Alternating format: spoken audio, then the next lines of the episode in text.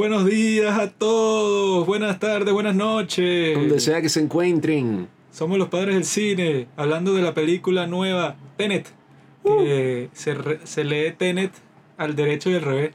Un palíndromo. La dirige Christopher Nolan y al parecer es la única película así de gran escala que salió este año en los cines. Y la acabamos de ver, la descargamos ilegalmente. Porque ajá, no nos van a pedir, o sea, explíqueme dónde carajo la voy a ver si no la pasan en el cine y no está en ningún sitio. Todos los cines de mi país están cerrados. Así que, ¿qué piensas tú, Pablo? Bueno, Hay algo muy importante sobre esta nueva película. Y es que es emocionante. ¿Cuál es la cosa? Hubo toda una controversia con Tenet, ¿verdad? Porque salió hace como cuatro meses aproximadamente. Y Christopher Nolan era uno de los pocos que estaba trabajando activamente para que los cines volvieran a abrir. Y para que la industria del cine en general no quebrara gracias a la pandemia. Entonces, bueno, la película se estrenó en algunos cines selectos. Aquí en Venezuela no se estrenó en ningún sitio. Pero bueno, me dicen que ajá, mi hermana la vio en el cine, que ella vio en Barcelona, varios amigos que viven en Estados Unidos la vieron, Carlos incluido.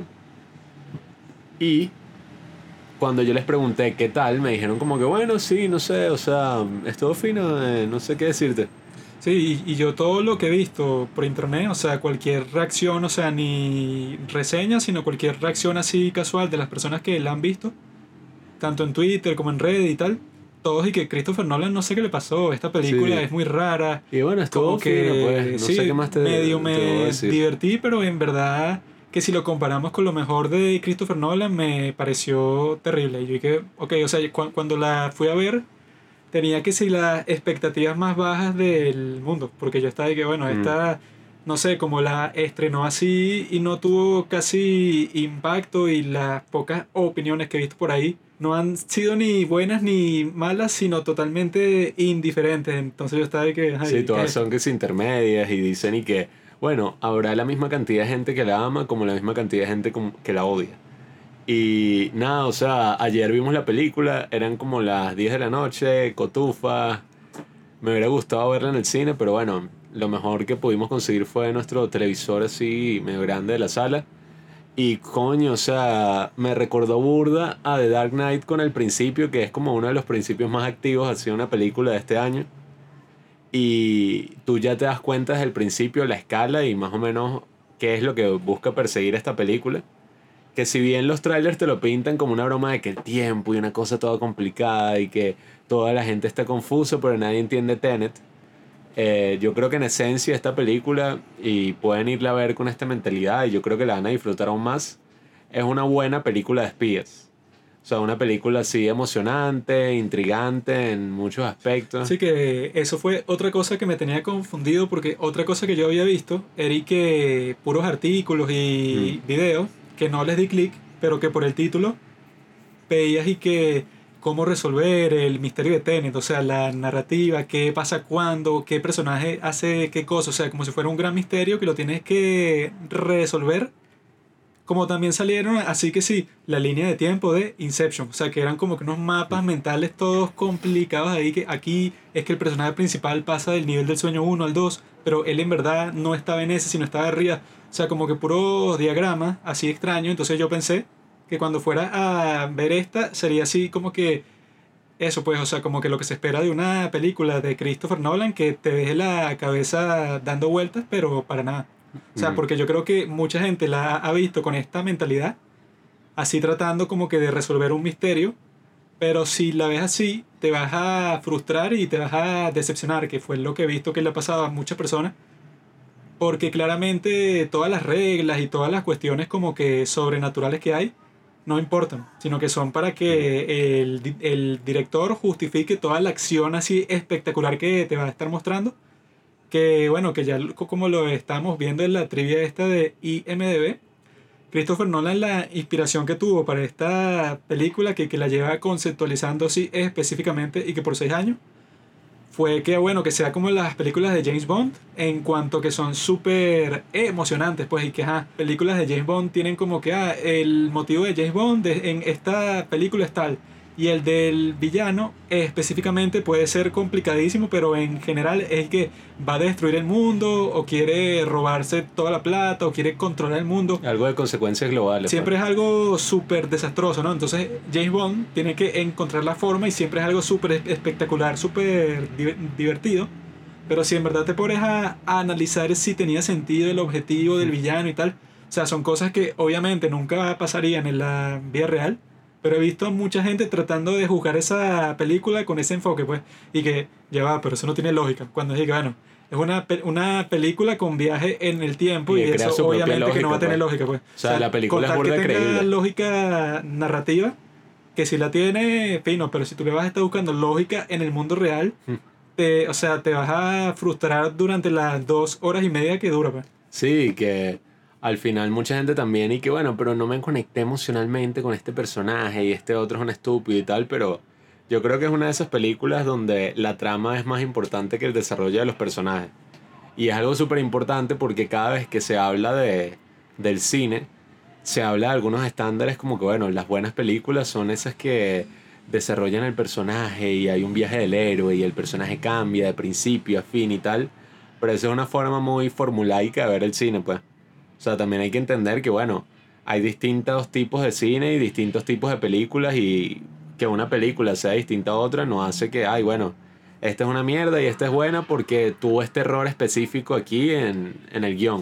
O sea, no, no debería ser así, pues, y hay mucho menos con una película de esta escala y de esta calidad que, o sea, eso sí, no se puede negar. Sí, es que el Verga, la tipo- mejor, una de las mejores del año.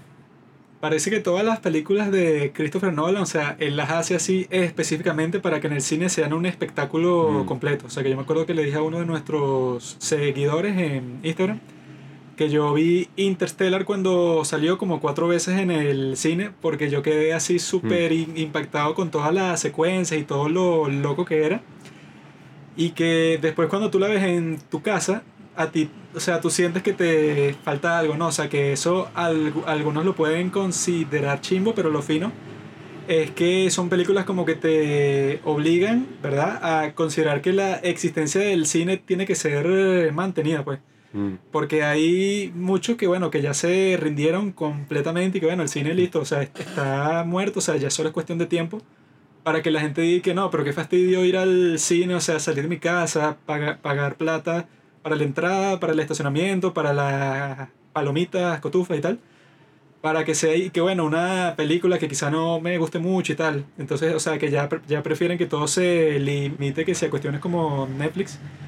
Cuando Christopher Nolan, sí hay que reconocerle que el tipo, bueno, o sea, pone un esfuerzo grandísimo en que la gente a través de su película diga que, bueno, el cine tiene que seguir existiendo porque hay experiencias que tú tienes que tener así que sí, con el mejor sonido, acompañado de un montón de gente que esté reaccionando al mismo tiempo a lo que están viendo y bueno, que tiene unas imágenes espectaculares que, Mm. o sea, que lo que estamos viendo es que hicieron todo con IMAX, eh, así para que se vea lo más como que intenso posible y no usaron casi eh, efectos eh, especiales que cuando yo lo estaba viendo creí que iba a ser lo opuesto, pues. O sea, yo pensé que debieron usar efectos especiales para todo, porque pasan cosas tan dramáticas y, y tan tan espectaculares que tú piensas que, ay, Claro. ¿cómo vas a grabar eso? Es que la misma premisa de la película, si tú te la imaginas, ya de por sí tú te imaginas un pocotón de efectos especiales, porque, bueno, para los que no estén enterados, no les voy a contar toda la historia así con lo particular, porque, ajá,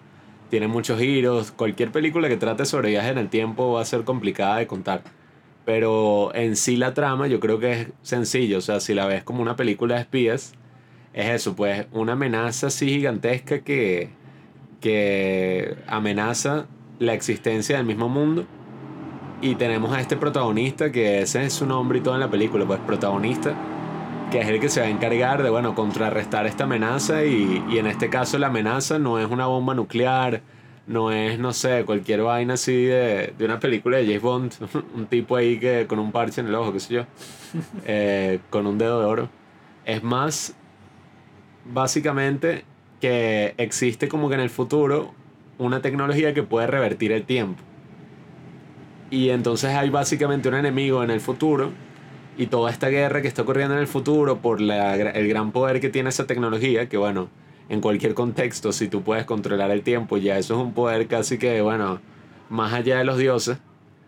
Y hay un tipo en la actualidad que de alguna forma se puede comunicar con ese futuro y empiezan a ocurrir cosas así como raras, pues como por ejemplo, hay algunos objetos o balas que tú ves que, bueno, nada, está como todo reverso, pues la entropía. O sea, la causa y el efecto está al revés.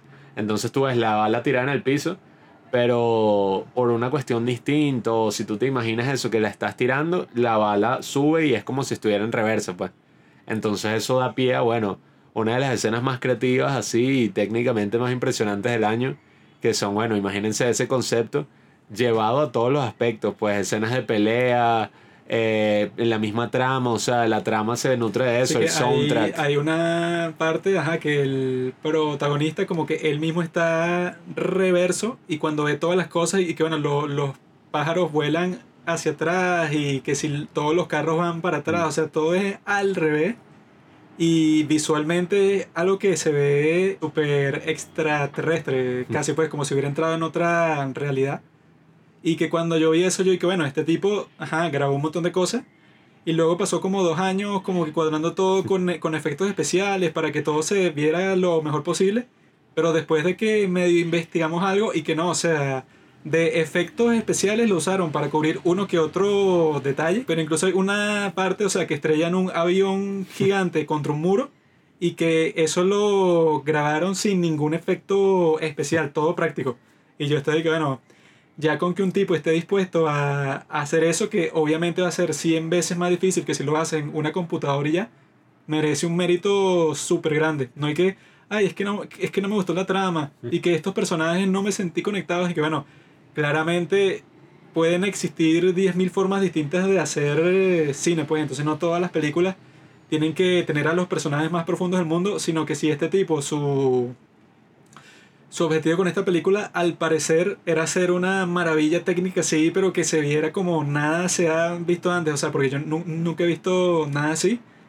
De que lo logró, lo logró y con creces, pues. Sí, y es lo que digo, pues deberíamos tener buena fe cuando hablamos de esta película y cuando la vemos, porque este año ha sido un año súper difícil en todos los aspectos, el cine incluido y que podamos tener un autor así del nivel de Christopher Nolan dispuesto a sacar su película en medio de todas estas adversidades es algo honorable pues porque todos estaban criticándole que ese bicho y que su ego permitió que bueno la gente se metiera en un cine para contagiarse y tal pero esa es una narrativa que bueno ya estaban diciendo que ajá o sea no se sabe ni siquiera si en verdad los cines llevarían el contagio hacia un show como estaban diciendo o sea ay que cuando lo abrieron todos los cines que yo vi, era con todo un drama y que bueno, si en el mm. cine caben 200 personas, solo pueden estar 50.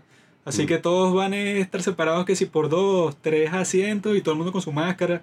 Sí, sí, unas medidas así de... No era que los tipos abrieron sin ninguna precaución, sino que lo hicieron así con todo eso. Y que ahí no sé cuál habrá sido su razonamiento, porque nosotros vimos que el presupuesto es de 200 millones de dólares y que esta película ganó 200 millones de dólares. No sé si habrá sido posible con toda la pandemia encima, pues yo apostaría que no. Bueno, yo no me acuerdo, no he visto las noticias sobre eso, creo que vi que había al menos recuperado la inversión. Pero nada, o sea, yo creo que lo importante, sobre todo con esta película, es eso, verla de buena fe y darle una oportunidad y pensar como que, bueno, yo creo que es lo mejor del año y que he visto hasta ahora y que es una película de esas que te emocionan, pues, o sea, así tú no vas a terminar llorando, tú vas a terminar súper emocionado así y dura dos horas y media y yo en ningún momento me aburrí.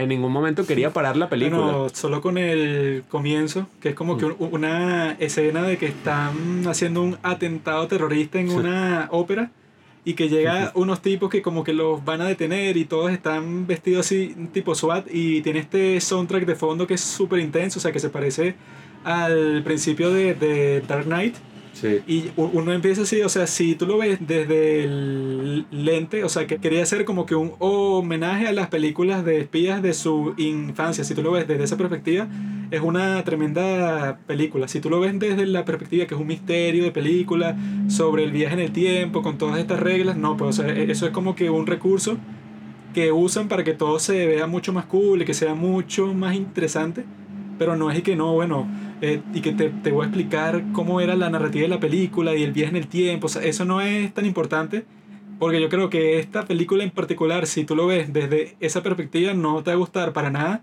porque hay como mil cosas clásicas así de las películas del viaje en el tiempo que no tienen sentido y que, y bueno, Pablo, tú me conociste a mí en verdad 20 años después, pero nos estamos conociendo hoy por primera vez porque tú viajaste en el tiempo para cambiar el orden de los acontecimientos y yo eh, te, te voy a matar a ti en 30 años, pero tú no te das cuenta, o sea, unas cuestiones así que obviamente no tienen lógica, pero eso no es lo que importa. No, y que yo digo es eso, o sea, deberíamos es, ve- vean la película, descarguenla, bueno, descarguen la pirata, pero cuando tengan la oportunidad y se abran los cines, vayan a verla, Vale la pena verla en compren el Blu-ray, yo creo que hasta compraría el Blu-ray todo como para aportar un poco.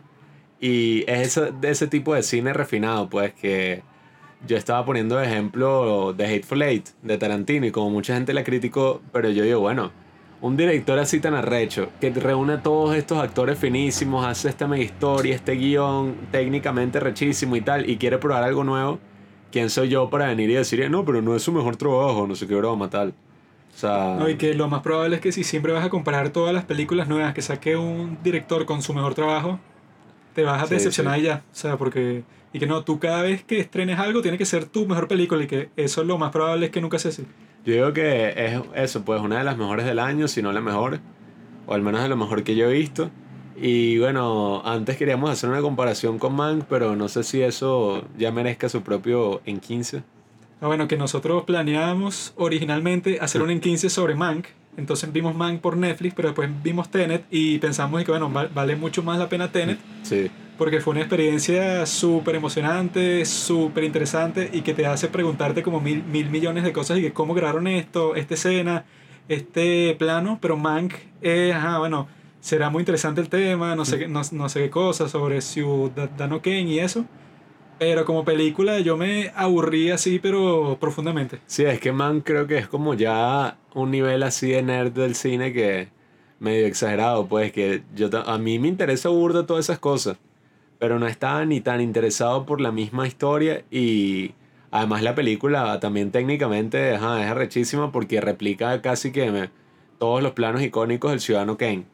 Sin embargo, después de que ya ves como la historia en contexto y vi un video sobre la historia y leí un poquito más, me di cuenta de que, bueno, en verdad no es tan así como te lo presentan, pues es como una exageración de los hechos. Y eso es como un disservice, pues, a la película, porque es como, bueno, tú básicamente lo hiciste para reivindicar esta figura histórica, pero resulta que eso en lo que te basaste, pues, que era todo un libro y una serie de artículos, ya había sido desacreditado, pues. O sea, entonces tiene como unas cosas ahí. Yo prefiero que vean Tenet, la pueden descargar en 1080, por ahora pueden verla eso en sus televisores, sus vainas. Y bueno, espero que apenas abran los cines, creo que esa va a ser la primera película que quiero ver y espero verla dos, tres veces. Pero bueno, se alargó un poquito más de el en 15, pero no importa amigos, así es el tiempo. Eh, la entropía, todo es muy subjetiva. Ustedes, cuando escuchen este podcast, se darán cuenta, como a mí me pasó después de ver Tenet, que el tiempo no existe. Entonces ustedes me dicen, no, que duró más de en 15. ¿Duró qué? ¿Qué es eso? No sé, no, no sé de qué están hablando. ¿En qué? En 15. ¿15 qué? Minutos. si eso no son medidas de tiempo, es una medida del hombre. Pero bueno, ahí se los dejo, amigos. Vean Tenet. Salgan de toda esa desesperanza que anda por ahí, de gente cínica que, que no. Y que Christopher Nolan se volvió loco, súper aburrida, súper complicada, me dolía la cabeza. Olvídense de todo eso y traten de llegar con ojos frescos, no vean trailers, no vean un carajo y simplemente disfruten esta maravilla audiovisual y esperemos que, bueno, si así está haciendo películas Christopher Nolan y tendrá cincuenta y pico de años, coño, cuando tenga 70, 80 y siga haciendo películas, ya no tengo ni idea de qué coño va a hacer. O sea, porque un tipo ya se está volviendo casi un James Cameron, pues. va a terminar combinando todo y que no, esto es una película de Batman haciendo un viaje al espacio, pero que tiene que vi- viajar en el tiempo para evitar que el guasón mate a sus padres. Puede ser una cuestión así en donde combine todo lo que ha hecho hasta el momento. Pero sí, está súper recomendada por los padres del cine. Y escuchen el soundtrack, lean sobre la trivia y nada, ya saben, esperemos que cuando se abra todo. el título, Batman Space Warrior. Vamos a ver qué hace Christopher Nolan a futuro. Estamos todos emocionados. Vamos para eso, amigos. Vean la película, coméntenla y bueno, si quieren hablar sobre eso, El-